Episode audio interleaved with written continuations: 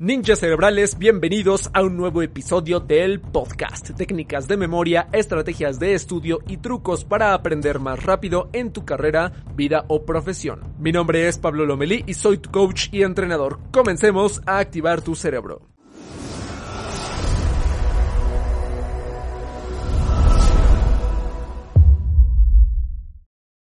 Estimados ninjas, vamos a continuar nuestra serie de técnicas de memorización porque hace tiempo no profundizábamos así en estas herramientas, así que vamos a combinar estos episodios de memorización con técnicas de estudio.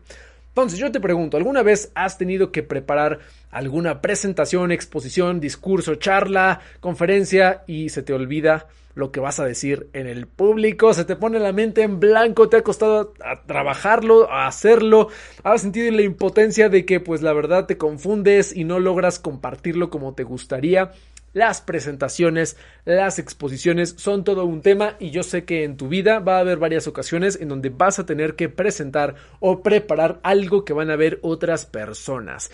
Todos los nervios que suceden en el proceso y todas las dificultades son normales y se debe a falta de preparación. Antes a mí me pasaba muchísimo hasta que una vez eh, entré a una competencia de presentaciones en una empresa, te la contaré a lo largo de este episodio, en donde por accidente di con una, algunas de las mejores técnicas para preparar una buena presentación y una buena exposición. Y pues también he tenido exposiciones tan malas que pues me ha ido muy mal. En, te estoy hablando de hace muchos años cuando pues la verdad yo estudiaba a base de repetición. Pero eh, yo por accidente di una vez con las mejores técnicas y a partir de ahí pues empezó mi inquietud por aprender mejor de estas herramientas hasta que pues ya sabes a qué me dedico con ustedes ninjas cerebrales y pues ahora vamos a trabajar. Entonces, ¿de qué se trata este episodio? Vamos a ver algunas de las mejores técnicas de cómo preparar una buena exposición o una buena presentación y cómo la puedes entregar de memoria, sin que sufras de nervios, sin que sufras de olvido, sin que sufras de pánico, sin que sufras de este tipo de cosas. Entonces, todo esto con técnicas de estudio, ¿ok? Paso número uno, paso, paso número uno cuando te pidan, sobre todo en la escuela, si te piden que hagas una exposición, una presentación o tengas que hacer algo de este tipo, número uno, debes de crear un boceto, ¿ok? O una estructura de tu presentación. Aquí te recomiendo usar algún documento como Word, Google Drive o Excel.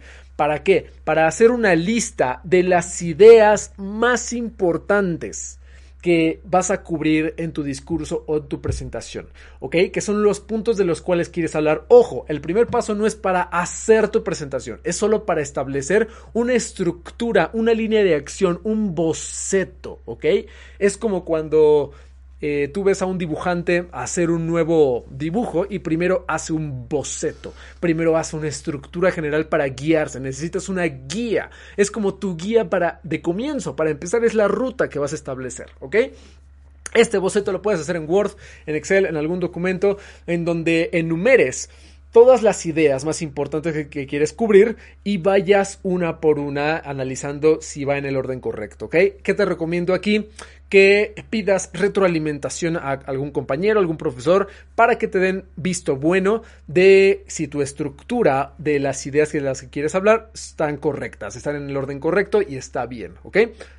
Número 2, paso número 2, utiliza las fuentes de información más adecuadas para rellenar tu boceto. Ahora sí, ya que tienes tu boceto y tu estructura principal, es momento de rellenarlo, en donde vas número por número de las ideas que estableciste y las vas rellenando con la información que eh, más fiable que tienes para poder para poderla realizar, es decir, tus propias notas, algunos libros, algunas páginas de internet que sean fiables. Ahora sí que escoge cuáles son las fuentes más fiables en donde viene el contenido de tu presentación y la tienes que hacer, ¿ok? Aquí ya depende. Eh, si la tienes que hacer en, escrito, tienes que hacer un detalle en escrito o si la tienes que hacer también en una presentación, por ejemplo en Keynote o en PowerPoint, pues bueno, tienes que también desarrollar un poco acerca de, de esto simultáneamente o como se más se te acomode, pero este es el momento en donde utilizas las fuentes para desarrollar tu eh, trabajo, tu exposición, tu presentación y en dado caso las diapositivas que vayas a presentar, ¿ok? Tienes que aquí hacerlo por completo, aunque te equivoques, ¿ok? No importa si te equivocas, tienes que hacerlo aunque sientas dificultad y aunque sientas que te está quedando feo, no importa. La clave cuál es, que lo hagas, que lo completes. Muchas veces las personas cuando sienten que algo les cuesta trabajo dicen, ¿sabes qué? Me está costando trabajo, lo voy a dejar de hacer hasta que me lleguen mejores ideas o hasta otro momento. No, eso es un error. ¿Qué es lo mejor que puedes hacer? Hacerlo hasta que, aunque sientas dificultad, sigas hacia adelante, hacia adelante, hacia adelante hasta que lo termines, ¿ok? Esa es una buena exposición, una buena presentación, porque te vas a equivocar en el camino y eso es normal. Para eso viene el paso número 3, vas a editar tu presentación. Vas a cortar, cortar, cortar, cortar, cortar y cortar. ¿Ok? Aquí la clave es que trates de editar lo mejor posible tu presentación para que te quede muy bien. Entonces, todo lo que no te gustó, obviamente ya habrás descansado, ya estarás en otro momento en en esa situación, ya lo mejor que puedes hacer es editarla, corregirla, para que puedas mejorar eh, aquellas partes que no te gustaron, que sentiste difícil, vas a, borrar muchas cosas. Yo siempre hago esto cuando hago eh, guiones, presentaciones nuevas, siempre hago mi boceto, la relleno con la información fiable que tengo de información y después cuando la edito, acabo borrando un montón de cosas. Acabo incluso no solo borrar, sino cambiar algunos textos, cambiar algunos párrafos, editar editar, editar sin miedo, ¿ok? ¿Y por qué hago esto? Porque ya eh, di el esfuerzo inicial de haber preparado una buena presentación, una buena, una buena exposición. Entonces, ¿qué es lo mejor? Pues que la corrijas lo mejor posible y al final, ya cuando la corrijas, pide retroalimentación a algún compañero profesor que te dé el visto bueno para ver si tu edición es suficiente o necesitas cambiar algo adicional, ¿ok? Son pasos opcionales, pero yo te los recomiendo. Paso número 4. Ahora sí, debes de dividir tu presentación eh, o tu exposición por fases o por temas. ¿Para qué? Para que tengan una guía fácil de recordar para ti, ¿ok? Hay varios formatos aquí. Por ejemplo, yo te recomiendo uno que se llama el de la introducción, el desarrollo y la conclusión, donde al principio pones un poco del inicio, preparas un poco a la gente, preparas un poco el tema, desarrollas el tema al 100% y al final das, das tus conclusiones, ¿ok? Hay otro formato que es el de problema, solución, conclusión. Primero muestras cuál es la problemática del tema que tienes que presentar, muestras las soluciones con fundamentos y por último das una conclusión. Y hay un tercer formato en donde das hechos o argumentos y a cada uno le das un desarrollo o una explicación en donde dices, ese es mi argumento, este es el desarrollo, este es otro argumento, este es el desarrollo, este es un concepto, ese es el desarrollo, ¿ok? Depende del tema, pues el formato que vas a usar, a mí mi favorito es el primero, en donde introduces, das el desarrollo y das una conclusión. Ahora depende del tema, pero pues la verdad, eh, escógelo con la práctica, vas a, vas a saber cuál se adecua más. Ahora, ya que este, divides tu presentación por fases o por temas, lo que va a suceder es que tienes que repasarla. ¿Ok? Número 5, paso número 5, repasa tu presentación en condiciones reales, primero a ti mismo o a ti misma y luego en frente de algún compañero o compañera para que puedas explicar con tus palabras y mediante la explicación te des cuenta si algo te está costando trabajo, si algo no sale, si algo sale bien, si algo sale mal, si algo sientes que te falta investigar, si algo no entendiste nada, si algo se te olvidó. Para eso es el repaso, para practicar y entrenar tu cerebro en condiciones reales. Así como, por ejemplo, para un examen tipo test, tienes que hacer simulaciones y simulacros tipo test en este tipo de pruebas. Cuando tienes que dar una presentación o exposición, antes de darla tienes que repasar y practicar practicar tu exposición en condiciones reales, en donde te pongas tu computadora enfrente si presentas diapositivas, te pares y, y, le vayas explicando y le vayas pasando tú solito, tú solita las diapositivas y tú solito vayas explicando, explicando, explicando hasta que la termines y veas cuánto te tardaste, si lo hiciste bien, si lo hiciste mal y también con compañeros, ¿ok?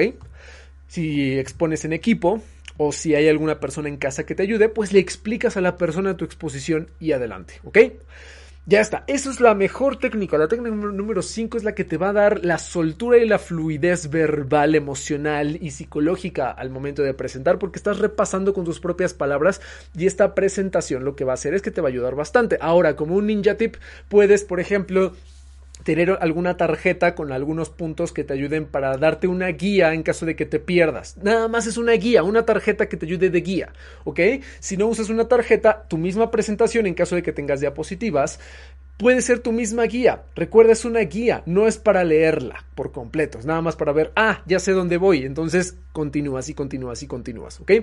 Paso número 6, utiliza medios visuales. Por favor, por favor. Esto, esto, esto sí, de verdad te lo suplico. Si tienes algo que mostrar, por ejemplo, a tu público, utiliza gran parte de la información de forma visual. Utiliza 80% imágenes, 20% texto. Si tienes mucho texto, por favor, divídelo en varias diapositivas, ¿ok? Porque si tú acumulas mucho texto en una diapositiva, provoca sueño, provoca repetición y fatiga en una persona y te van a dejar de prestar atención simplemente porque estás saturando de información sus mentes. Y lo que una persona quiere es que tú le simplifiques el tema y se lo hagas ver fácil, no que se lo compliques y se lo hagas ver confuso.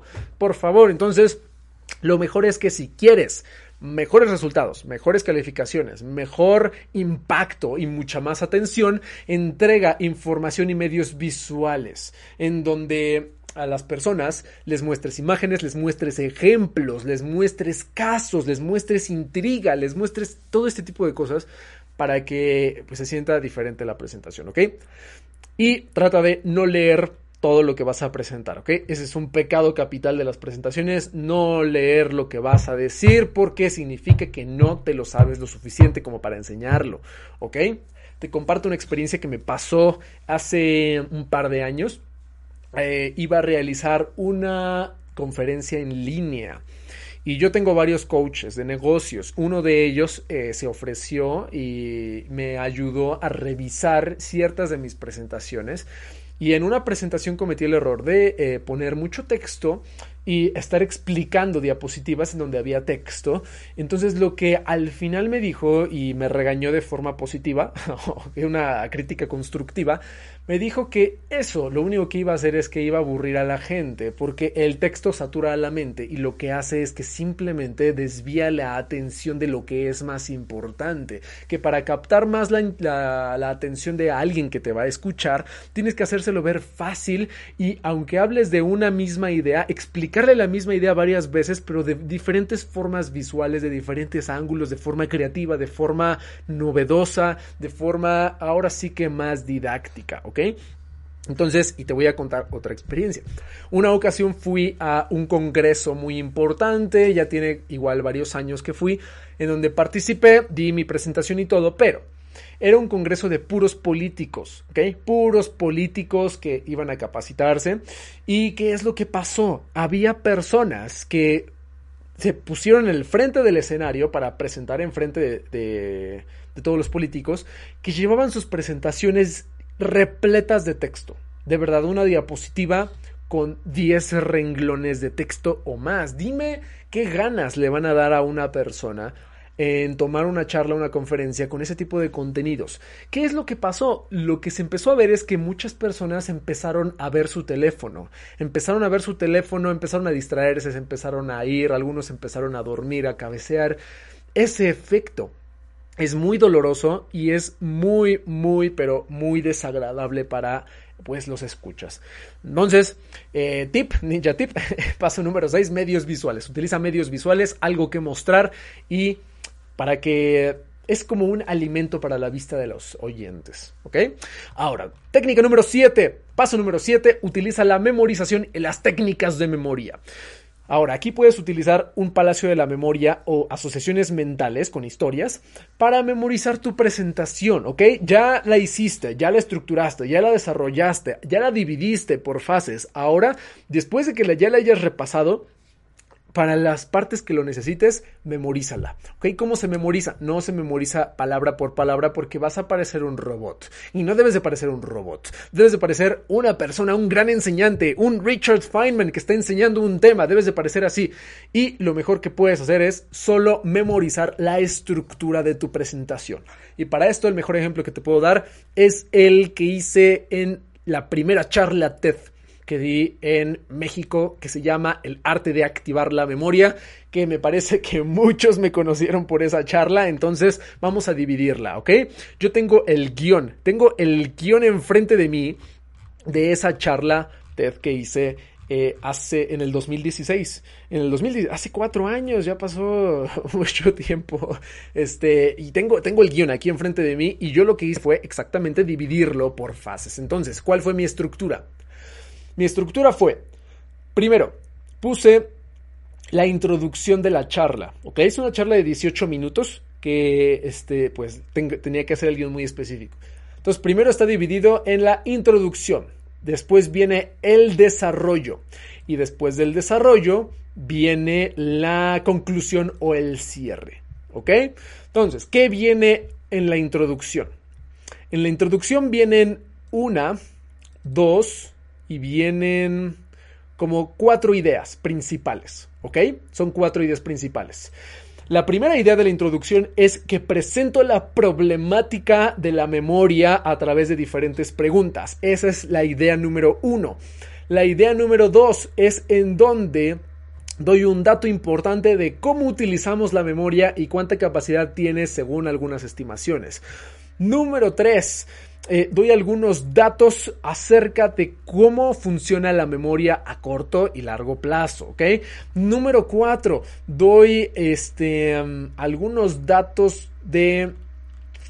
Uh, uh, uh, algunos datos importantes acerca de ah, cómo yo aprendí a utilizar la memoria, ¿ok? Entonces son como tres, cuatro ideas que yo contemplé en la introducción. Ahora, esas ideas se desarrollan, tienen como un parrafito chiquito y tienen pues algún texto adicional. Eso no lo memorizo porque es el desarrollo de esa idea. Con el simple hecho de recordar la idea, el cerebro es capaz de autocompletar y recordar lo que significa esa idea. ¿Ok? Entonces tengo esas cuatro ideas y después me paso al cuerpo. En el cuerpo tengo una, eh, tengo uno, dos, tres, 4, 5, 6, 7, 8, 9, como 9 o 10 ideas extra en las que se divide eh, mi, mi, desarrollo, mi cuerpo, ¿ok? Y te lo voy a dar de, de, bien dividido de esta manera, ¿ok? ¿Estás listo? ¿Estás lista? Aquí está. Ok, ya después de que di la introducción, déjame te pongo, aquí está. Aquí está, aquí está. Ok, primero hablo de cuáles son las preguntas correctas que nos debemos hacer al momento de aprender. Al recordar yo esa idea, me acuerdo de los datos más importantes que comparto en la charla, ¿ok? Siguiente idea. Tengo que aprenderme, memorizarme cuáles son los obstáculos principales del aprendizaje. Y ya después de eso, yo sé exactamente cuáles son porque ya me memoricé obstáculos del aprendizaje que me hacen sentir que olvido las cosas. ¿Ok? Idea número 3. ¿Cuáles son los paradigmas que me hacen sentir que olvido las cosas? Y ya me los memorizo. Número 4. Eh, ¿Cuáles son los pasos para cuando tienes que recordar algo a largo plazo y sea más sencillo para ti? Número, idea número 5. ¿Cuál es el entrenamiento que tuve que hacer para poder recordar mejor las cosas a través de los atletas mentales? Número 6. ¿Cómo eh, encontré la motivación por recordar las cosas a través de diferentes pasiones? Número 7. Número 7. ¿Cuál fue la experiencia que tuve y los resultados que di al momento? Al momento de aplicar las técnicas de memoria. Número 8. ¿Cuáles son las tres formas? Las tres formas para recordar información y la número 8 se divide en primero está la emoción y cómo se divide la emoción. Número 2 está la asociación y las dinámicas que tengo para la asociación. Y número 3 está la mm, imaginación. Emoción, asociación y la imaginación y cómo se divide. Y por último, hago el cierre de las tres asociaciones mediante un último ejemplo y después ya viene el final en donde doy una reflexión. Entonces, estoy diciendo que en la introducción me memorizo como unas cuatro ideas, en el cuerpo me desarrollo, eh, me memorizo como unas ocho o diez ideas y en el cierre me memorizo una idea. Entonces estoy diciendo que en promedio me memorizo como unas 15 o 16 ideas para recordar todo mi discurso. 15 o 16 cosas no es nada, ¿ok? No es súper poquita información para recordar muchas cosas y esa es la ventaja ganadora porque el cerebro es capaz de autocompletar lo que está aprendiendo. Entonces, esa es la clave. Yo tuve que memorizar aproximadamente 15, 16 cosas y lo tuve que memorizar en mi casa. Yo escogí un palacio de la memoria que fue mi propia casa en donde en cada ubicación que establecí de mi casa iba una idea diferente de mi guion. Entonces, si en algún momento yo eh, me ponía nervioso o este, quería recordar qué es lo que seguía, pues nada más me acordaba de la siguiente ubicación de mi casa y ahí estaba posicionada mi siguiente idea. Y así mi siguiente idea, y mi siguiente idea, y mi siguiente idea, y así sucesivamente hasta que pues logré completarla. Ahora, este, ¿qué más? Ahora, ¿cómo eliminar los nervios y la ansiedad, que es el paso número 8. ¿Cómo eliminar nervios y ansiedad? Pues ahora sí que repasando, aplicando todo lo que hemos visto, pues nunca vas a tener este, ansiedad porque vas a estar bien preparado o preparada. Pero si llega a suceder, eh, trata de refrescar tu mente, respira profundamente, visualización positiva, pensamientos positivos, abre tu mente, nunca digas ya se me olvidó, no me lo sé, estoy nervioso, no, porque eso te bloquea, ¿ok? Entonces respiración, programación positiva y adelante, ¿ok? No, no va a pasar nada. Número 9, eh, paso número 9, pues ya, ya terminamos. Solo son algunos ninja tips eh, que algunos ninja tips importantes son, primero, eh, si es un ambiente pues más tranquilo como escolar, como este, algo así donde pues haya personas que te vayan a evaluar, compañeros, etcétera, puedes entregar un resumen a tus compañeros o profesor para que sepan de qué vas a hablar y les das un, es una ventaja ganadora, ¿ok? Número dos, haz participar a tus escuchas. Siempre haz preguntas antes de mostrar la información, porque eso los hace participar y el hecho de hablar y pensar los reprograma para que tengan que poner más, eh, prestar más atención, ¿ok? Número 3, muestra imágenes o cosas llamativas. Es súper importante mostrar imágenes y cosas llamativas, por favor. Número 4, despierta un poco de humor. Haz bromas y si no haces bromas, despierta un poco de curiosidad o cosas que realmente despierten la atención de los escuchas con la información que has preparado y eso te va a dar otra ventaja ganadora. Si te trabas, usa tu palacio de la memoria, revisa dónde te quedaste y continúa. ¿Ok? Te cuento un poquito de la experiencia que tuve eh, que por accidente llegué a estas técnicas. Hubo una vez en donde competí en una presentación en Procter Gamble, que es una empresa pues muy grande, y fue a, la mi universidad a dar una clase, yo me sumé a su clase y lanzaron una competencia de que nos dieron un caso de estudio y teníamos que preparar esa exposición.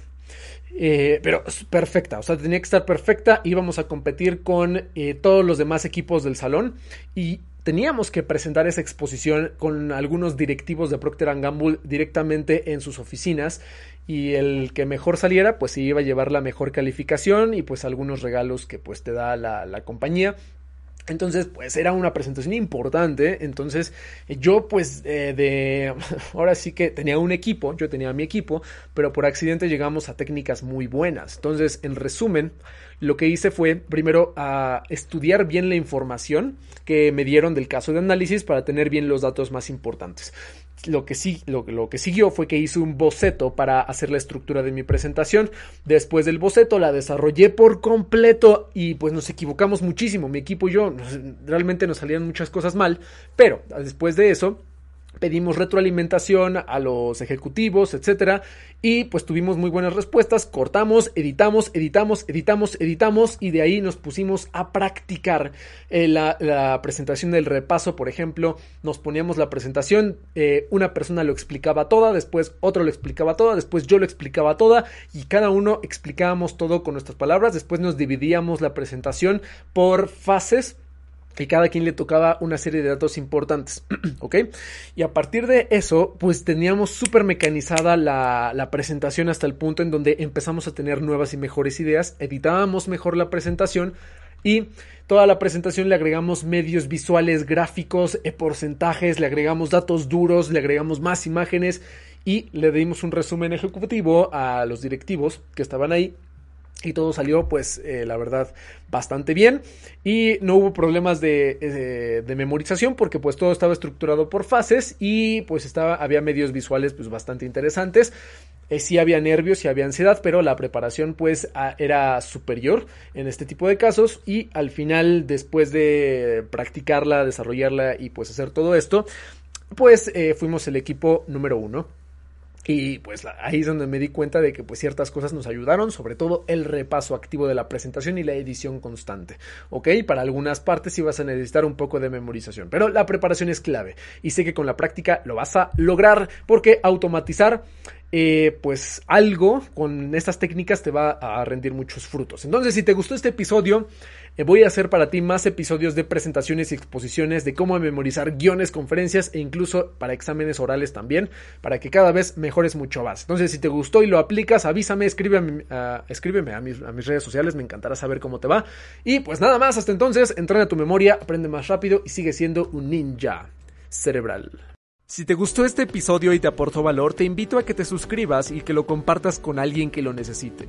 Y para que sigas recibiendo este contenido, te quiero dar cuatro ideas muy poderosas. Número 1. Únete al grupo de Facebook, lo encontrarás con el nombre de Mentes Entrenadas. Ahí es en donde publicamos ejercicios, lecciones y podremos compartir las ideas más poderosas de este podcast. Número 2. Enseña lo que aprendiste a alguien más para que lo fortalezcas y lo lleves a la acción en tu vida. Número 3. Te invito a participar en uno de nuestros nuestros talleres gratuitos de memoria y aprendizaje. Para que pidas tu acceso, entra directamente en pablolomeli.com diagonal taller gratuito. Para pedir tu acceso, entra en pablolomeli.com diagonal taller gratuito. Y número 4, si compartes algo que hayas aprendido de este podcast en tus redes sociales, no dudes en etiquetarme, para que el equipo y yo estemos al pendiente de tus resultados. En Instagram me encuentras como pablolomeli.memoria, en Facebook como Pablo Entrenador y en Twitter como como Pablo Lomelí MX. Hasta entonces, felices aprendizajes y nos vemos en el siguiente episodio de Ninja Cerebral.